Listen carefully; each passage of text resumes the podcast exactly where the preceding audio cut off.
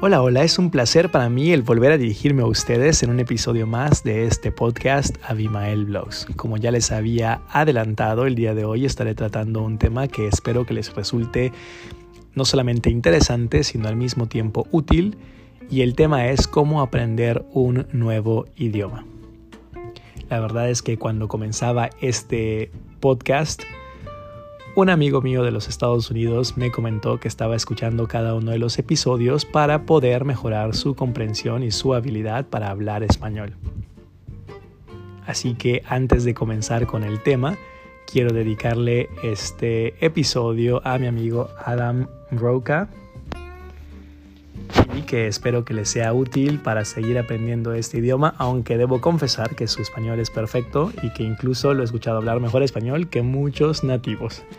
Así que Adam, pues este episodio te lo dedico con mucho cariño, pero también para todos ustedes que sintonizan este podcast y que están interesados en aprender un nuevo idioma. Ya sea que vayan a aprender un segundo idioma, un tercero, un cuarto, quizá esto pueda darles herramientas para mejorar, para acelerar eh, su aprendizaje de, este nuevo, de esta nueva lengua y de alguna manera mejorar el nivel que tengan en ese idioma. Bueno, pues fíjense que hace algún tiempecito, no mucho realmente, em, decidí que quería aprender italiano. Así que me puse a investigar. Miento, esto, esta investigación tomó lugar un poco más atrás. Em, comencé a caminar porque me inscribí a un programa de ejercicios que recomendaba caminar 10.000 pasos al día y comencé a caminar y eh, al principio de, de, estos ejercicios la verdad es que caminaba en compañía de mi mamá. Salíamos a caminar por las tardes y platicábamos durante todo el trayecto de ida y vuelta a la casa. Sin embargo, cuando ella se fue a la ciudad donde vive y yo tenía que salir a caminar solo, pues comencé a pensar que eh, todo ese tiempo que usaba caminando era un buen tiempo para usarlo, para aprovecharlo para otras cosas y no solamente para caminar, por ejemplo, para escuchar a lo mejor algún podcast, a lo mejor alguna historia, a lo mejor un audiolibro y poder de alguna manera combinar esas dos actividades en una misma hora y poder aprovechar el tiempo. Bueno, pues eh, me pareció que, al menos a mí me pareció importante, escuchar un podcast en alguno de los idiomas en alguno de los idiomas distintos al español que, puedo hablar, eh, particularmente eh, aquellos que yo podía o que sentía que debían mejorar. En ese momento estaba muy interesado en eh, entender y hablar mejor el portugués, que después de, de, una experiencia muy, muy emocionante y muy padre en Brasil, pues me quedé muy picado con el idioma pero eh, buscando podcast también me topé con un podcast en francés que más adelante les voy a decir cuál es y la verdad es que me gustó mucho, sobre todo porque después del primer capítulo entendí que habían ciertas técnicas o ciertas ideas que si las fijaba muy bien en mi mente era muy probable que me ayudaran a aprender, perdón, que me ayudaran no solamente a mejorar esos idiomas que, que estaba queriendo mejorar, sino al mismo tiempo aprender nuevos idiomas. Bueno, pasó un poco más de tiempo, de hecho hace no más de un mes y medio que eh, tuve la necesidad o sentí la necesidad de aprender italiano. Y empecé a buscar maneras de aprender italiano. El papá de una amiga me ayudó mucho con unas primeras lecciones y luego me dio material que, él consideró que era suficientemente bueno como para que yo aprendiera por mi cuenta. También me inscribí a clases de italiano y seguí investigando en internet acerca de otras maneras de aprender y me topé con un podcast también muy bueno que también más adelante les voy a indicar cuál fue. Pero después de estar escuchando y leyendo e investigando las mejores maneras de aprender, me topé con un nombre muy interesante y más bien un autor, un maestro, un doctor, eh, con una teoría muy interesante sobre aprender un nuevo idioma. Y eso es lo que les quiero compartir el día de hoy y espero que realmente les sea de utilidad para mejorar sus niveles eh, en cualquier idioma que ya hablen o para incluso aprender uno nuevo.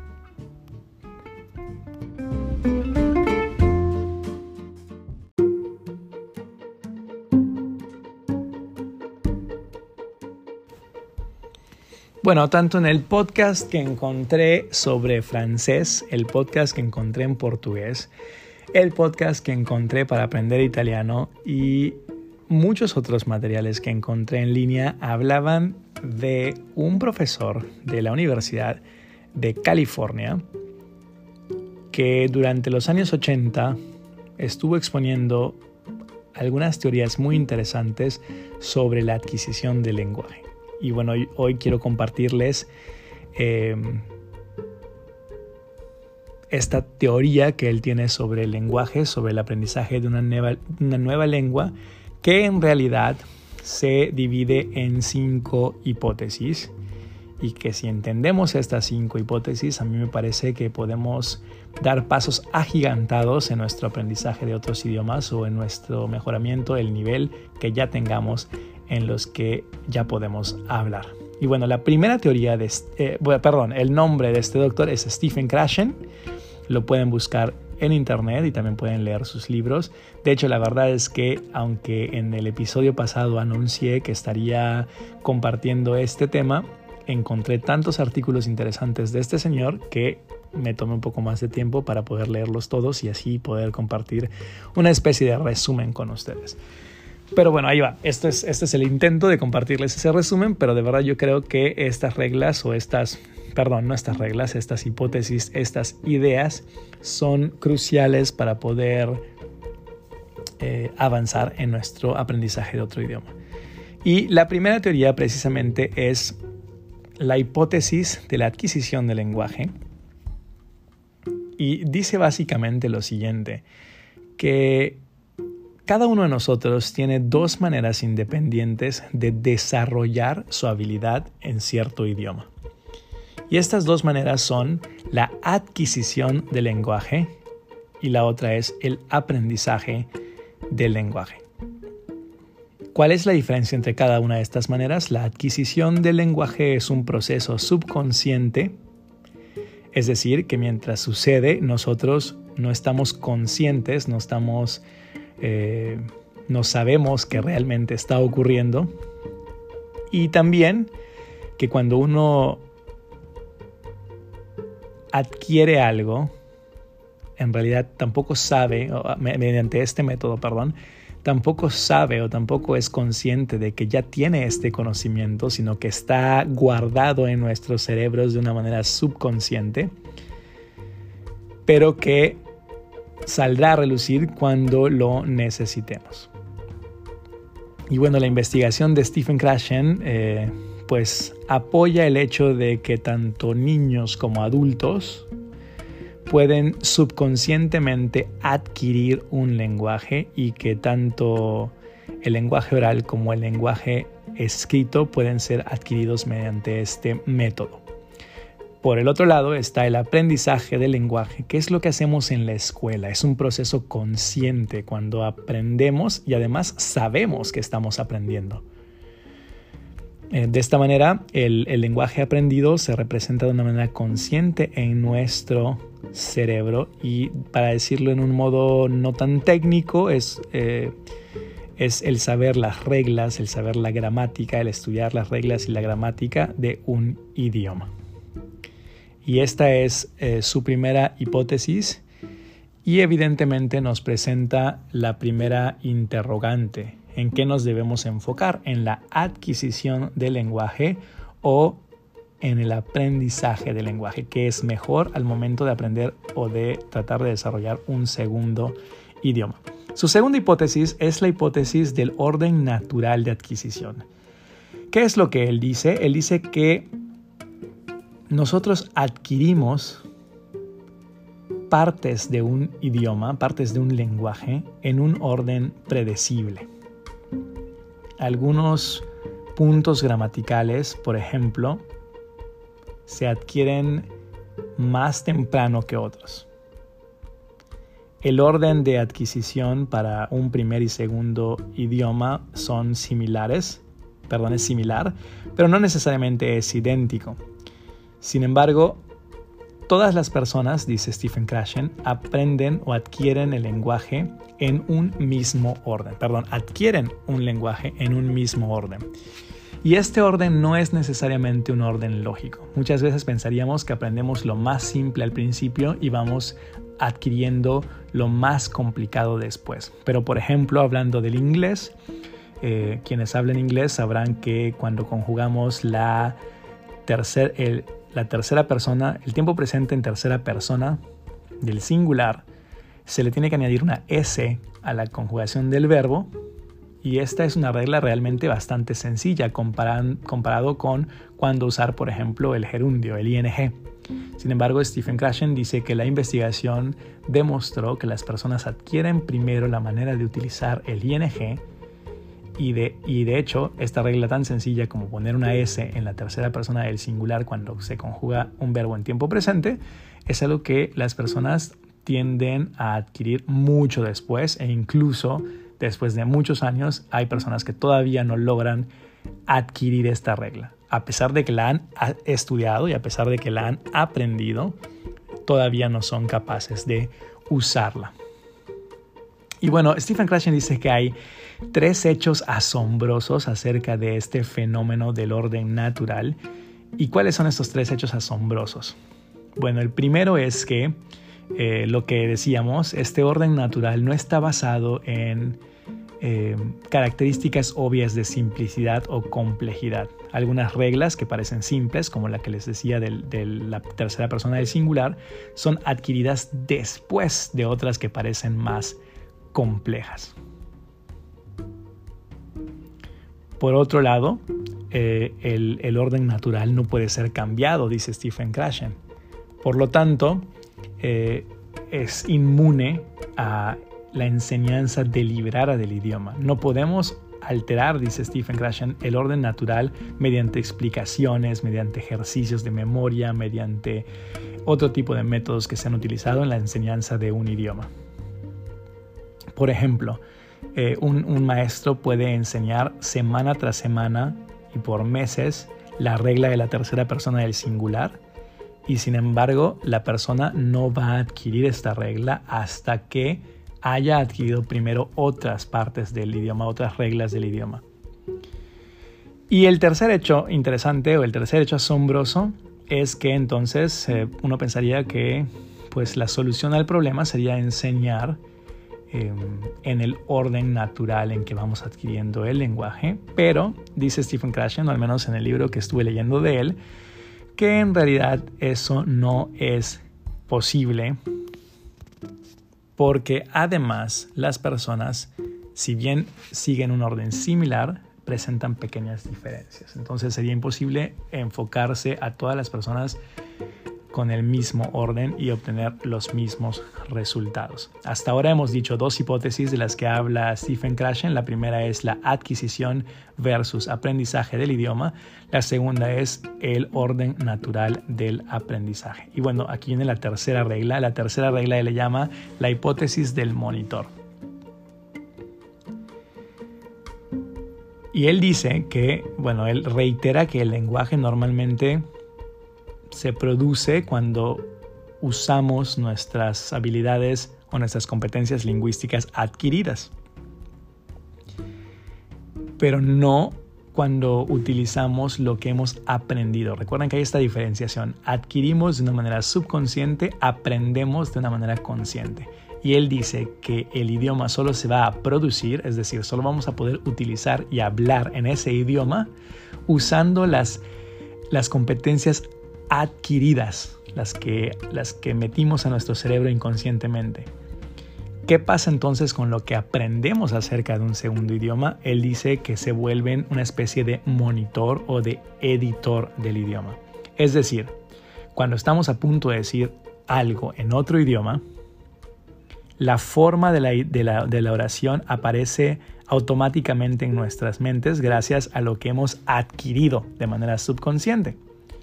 Sin embargo, antes de pronunciarlo, lo escaneamos internamente, lo inspeccionamos y usamos lo que hemos aprendido conscientemente para corregir nuestros errores. También él dice que el monitor o el editor funcionan incluso después de que hemos producido la oración Y esto pasa mucho, decimos una oración, nos damos cuenta que fallamos y inmediatamente lo corregimos. Entonces, producimos el lenguaje a través de lo que adquirimos inconscientemente, pero corregimos, o más bien, sí, hacemos las correcciones de lo que estamos diciendo, de lo que estamos expresando, con lo que hemos aprendido conscientemente acerca de ese idioma. Y esto pues es una habilidad asombrosa del cerebro, pero aunque parezca bastante eh, padre, por así decirlo, bastante bueno que tengamos un monitor que nos ayude a controlar lo que estamos diciendo, a editarlo, a inspeccionarlo.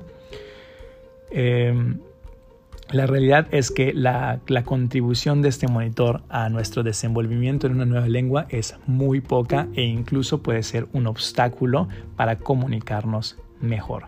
¿Por qué? Por varias razones. Stephen Cashin dice que, porque en primer lugar, el, que produce el lenguaje tiene que saber la regla para poder aplicarla en la corrección. Lo segundo es porque tiene que estar enfocado en que lo que dice es correcto, pero él dice que las personas, el ser humano, no está programado para pensar si lo que se dijo es correcto y si lo que se dijo tiene el significado adecuado al mismo tiempo. Entonces podríamos estar sacrificando eh, comunicación con tal de corregir la forma de lo que estamos diciendo. Y por último, el Stephen Krashen dice que otro obstáculo es que el, que habla tiene que tener tiempo, porque eh, pues tiene que estar pensando constantemente si cada cosa que está diciendo es correcta. Y en una conversación normal no hay suficiente tiempo para usar el monitor. De tal forma que el monitor, Stephen Krashen dice, es débil, aunque no es necesariamente inútil. ¿Por qué? Porque está bien que pues tratemos de hablar de la manera correcta. Sin embargo, él dice que el mejor momento para usar el monitor es pues cuando escribimos, que es cuando normalmente tenemos más tiempo para pensar si lo que estamos diciendo es adecuado o no. De otra forma, estaremos sacrificando comunicación por tratar de enfocarnos en la forma.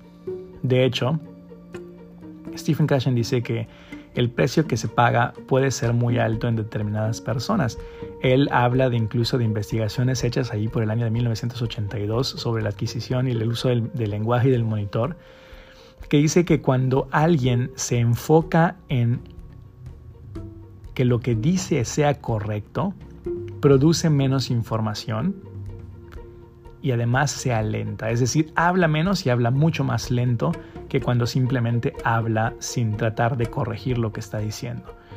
Y, esto, infortunadamente, desafortunadamente, puede, pues precisamente, truncar la conversación y la fluidez del lenguaje. De hecho, muchas personas, dependiendo del carácter de las personas, pero muchas personas eh, sobremonitorean lo que están diciendo porque están tan preocupadas en que la gramática sea correcta, en que la forma sea correcta, que les cuesta mucho poder hablar el idioma. Y es la razón por la que muchos suelen decir es que entiendo muy bien el inglés, es que entiendo muy bien el francés, pero me cuesta hablarlo, porque están constantemente usando el lenguaje aprendido conscientemente, la gramática, las reglas, para monitorear o para editar lo que surge de ellos inconscientemente, la oración que se forma en sus cerebros automáticamente por lo que adquirieron del lenguaje.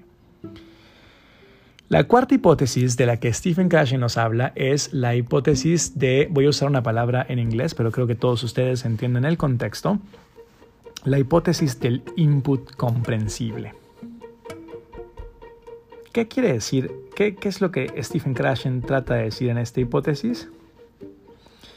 Bueno, esta hipótesis trata de responder cuándo ocurre la adquisición. Si ya dijimos que para que una persona hable un idioma necesita adquirir el lenguaje y no aprender el lenguaje, ¿cómo logramos adquirir un lenguaje? ¿Cómo logramos adquirir el idioma?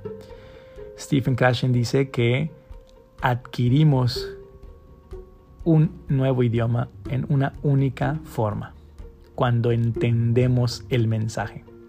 cuando el input, cuando lo que entra a nuestro cerebro es comprensible. Adquirimos un lenguaje, en otras palabras, cuando entendemos lo que escuchamos y lo que leemos, cuando entendemos el mensaje.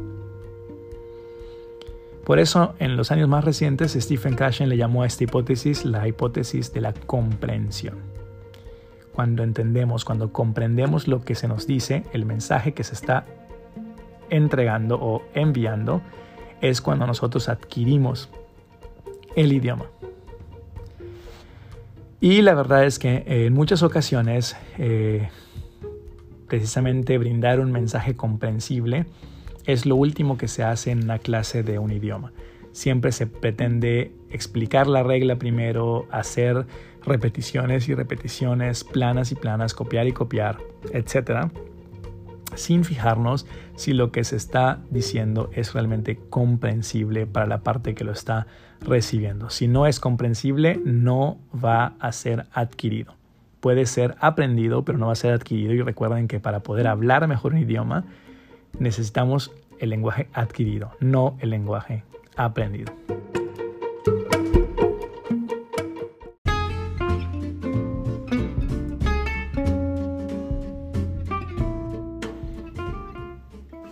La hipótesis del mensaje comprensible nos lleva también a otras conclusiones, dice Stephen Cashen. Él dice que, por ejemplo, esta hipótesis eh, mantiene que hablar no resulta directamente en adquisición del lenguaje. En otras palabras, hablar no significa practicar. Muchas veces te dicen, tienes que practicar tu inglés, y algunos piensan que eso significa que tienes que hablar más. O te dicen, tienes que practicar tu francés, y algunos significan que tienen que, perdón, algunos piensan que eso significa que tienen que hablar más, decir más cosas en francés. De hecho, yo recuerdo que cuando estudiaba francés me decían que cada mañana debería, eh, debía pararme frente al espejo y hablar en francés en voz alta y que de esa manera yo iba a mejorar mi francés. De hecho, en mis clases de italiano ahora también el maestro ha dicho constantemente que debo pronunciar. Por ejemplo, me dice, debes leer, pero al mismo tiempo debes leer en voz alta para que te escuches. Sin embargo, Stephen Krashen dice que eso no es verdad. Que por el contrario, la habilidad para hablar es el resultado de haber adquirido el lenguaje, no la causa de la adquisición. ¿Qué está tratando de decir? Que es más necesario que recibamos mensajes comprensibles en el idioma que queremos aprender, que tratemos de decir cosas por adelantado. De hecho, y a lo mejor platico de esto con ustedes en otro episodio hablando un poco más de lenguaje, uno de los podcasts que escuché por allí eh, para aprender italiano se llama Italiano Automático y lo recomiendo al 100%. Y su autor nos habla, eh, el autor del podcast, nos habla de precisamente esta, esta idea de Stephen Krashen en una manera muy práctica y él dice que observemos a los niños. Los niños no empiezan a hablar al mes de nacidos, ni al segundo mes, ni al tercer mes, sino que se pasan un buen tiempo de su vida, por lo menos unos 10 meses, 12 meses, incluso un poco más, escuchando y observando, escuchando y observando. Están adquiriendo el lenguaje y entonces van a empezar a hablar, van a empezar a comunicarse. Y este, este, esta persona, el, autor del podcast italiano automático, eh, contaba cómo, por ejemplo, cuando él aprendió alemán por un año estuvo escuchando alemán, escuchando alemán, escuchando, viendo videos, escuchando canciones, escuchando podcasts, leyendo incluso algunos textos en alemán sencillo primero y luego fue aumentando el nivel sin hablar absolutamente nada de alemán. Pero un día se topó con un alemán que necesitaba unas instrucciones y cuando el alemán le habló y empezó a preguntarle, inmediatamente él pudo responderle en ese idioma. Y de esa manera es, yo creo, un ejemplo bastante, bastante bueno de lo que Stephen Krashen quiere decir con esta teoría del input comprensible, que lo más importante es recibir un mensaje que podamos entender más allá de hablar la lengua. Cuando hemos adquirido el lenguaje, las palabras van a salir solas, van a salir de nuestra boca sin siquiera pensarlo. De hecho, lo mismo sucede con la gramática. Y esa es la segunda conclusión o la segunda idea que deriva de la hipótesis del mensaje comprensible del que Stephen Krashen nos habla. Que cuando adquirimos el lenguaje, adquirimos también las estructuras correctas, adquirimos la gramática correcta. De hecho, muchos piensan que cuando se habla de estas teorías de Stephen Krashen, se propone una especie de aprendizaje de enseñanza del idioma que no tenga nada que ver con la gramática y algunos incluso lo critican precisamente porque dicen que va a producir personas que hablen un idioma incorrectamente, lo cual no es verdad. No se está diciendo que no deba lograrse que la persona hable gramaticalmente eh, de una forma correcta, sino se está diciendo que la manera en que va a lograr esa perfección en la gramática no es estudiando las reglas, sino recibiendo mensajes comprensibles en el idioma que se quiere aprender, porque en el mensaje va implícita la regla gramatical. Esto incluso habla Stephen Cashen que tiene muchas ventajas porque en una clase donde siempre se enseña gramática, si un alumno se salta una lección, eh, quiere decir que nunca va a aprender esa regla y por lo tanto nunca va a poder utilizarla, o al menos desde la perspectiva de la enseñanza tradicional de un nuevo idioma. Sin embargo, cuando las clases consisten en proporcionar a los alumnos de mensajes comprensibles en un segundo idioma que incluyan esas reglas gramaticales que queremos que ellos hablen, entonces los alumnos las van a captar, las van a entender y más adelante las van a poder utilizar incluso inconscientemente. Por lo tanto, eh, precisamente Stephen Krashen dice que cuando aprendemos un idioma nuevo, o en todo caso cuando enseña a alguien un idioma nuevo a otras personas, no debe enfocarse en la gramática, porque de hecho el enfocarse en la gramática vuelve la enseñanza aburrida y eso nos lleva a eh, la quinta hipótesis, que es la hipótesis del filtro afectivo. La hipótesis del filtro afectivo dice que una persona se debe sentir bien acerca de lo que está adquiriendo acerca de su nivel en un idioma, acerca de lo que puede lograr en una nueva lengua para poder realmente aumentar su nivel. Por lo tanto, cuando una persona se siente frustrada, estresada, aburrida en el aprendizaje de este idioma, trunca su crecimiento realmente.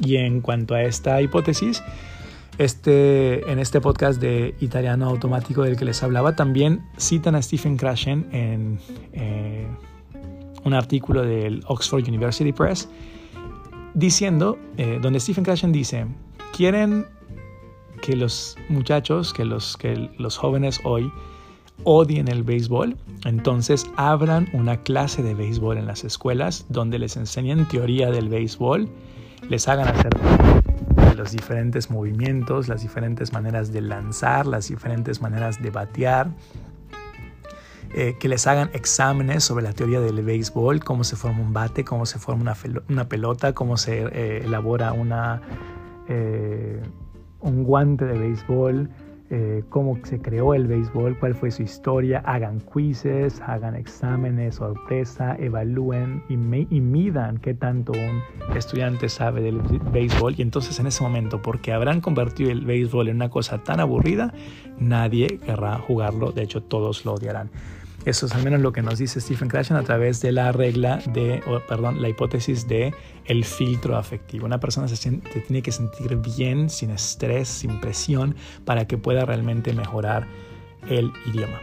Bueno, eh, creo que este podcast ya se está volviendo, este episodio del podcast ya se está volviendo bastante largo, así que voy a cortarle en un minuto más. Pero espero que eh, pues estas hipótesis puedan, ustedes puedan reflexionar en ellas y yo quiero hacer unos episodios, eh, unos episodios más sobre esta, sobre esta temática, me parece súper interesante, pero hasta este momento que dijimos, hipótesis 1, adquisición versus aprendizaje donde Stephen Krashen nos dice que debemos buscar adquirir un idioma y no aprenderlo conscientemente. Y esto se logra de diferentes maneras, pero una que puedo pensar por el momento y que al menos a mí me ha estado funcionando muy bien en este último mes y medio para poder hablar italiano es escuchar italiano mucho. Escuchar mucho italiano, escuchar podcasts, escuchar eh, canciones, ver videos en YouTube en italiano Evidentemente lo que escuchemos tiene que ser comprensible, como lo vimos en otra regla de las que nos habló, de otra teoría, perdón, de las que nos habló Stephen Krashen. Pero, al menos por ahora, al pensar en la hipótesis de la adquisición versus aprendizaje, recuerden, procuren más que nada eh, exponerse a material comprensible en el idioma que ustedes quieren aprender, más que a aprender reglas de ese idioma. La segunda hipótesis fue la hipótesis del orden natural, y eso nos indica que no te preocupes cuando cometas errores porque hay ciertas cosas que eh, de una manera natural aprendemos más rápido que otras, porque ese es el orden natural de aprendizaje de ese idioma. Y por lo tanto, aunque a veces una regla parezca simple, la realidad es que todas las personas, incluso los nativos de ese idioma, lo aprenden mucho después que otras reglas incluso más complejas. Así que no tengas miedo de cometer errores, no te enfoques tanto en la forma. Eso nos lleva a la tercera hipótesis, la hipótesis del monitor. ¿Lo recuerdan? El monitor se forma con todo eso que hemos aprendido de un idioma y muchas veces usar en exceso nuestro monitor, revisar lo que vamos a decir antes de decirlo, nos frena nuestra comunicación realmente. En vez de ayudarnos a comunicarnos, nos frena. Y la verdad es que es mejor comunicarse que comunicarse perfectamente.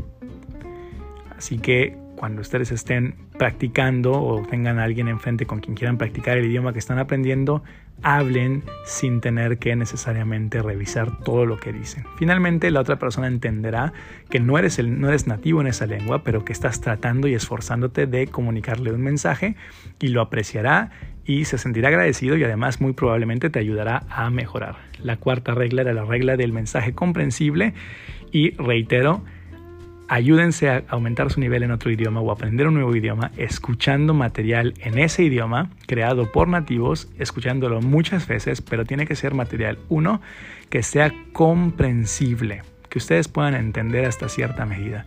Y número dos, y nos lleva a la última hipótesis, que sea un material que para ustedes sea interesante. Si te gusta la música, escucha audios en, ese, en el idioma que quieres aprender acerca de la música, si te gusta el teatro, si te gusta el derecho, si te gusta el baile, entonces escucha material comprensible en ese idioma que quieres aprender sobre esos temas para que siempre te mantengas motivado, te sientas emocionado por lo que estás aprendiendo y al mismo tiempo que creces como persona al conocer de nuevos temas, también aprendes o más bien desarrollas un mejor nivel en ese nuevo idioma que estás aprendiendo.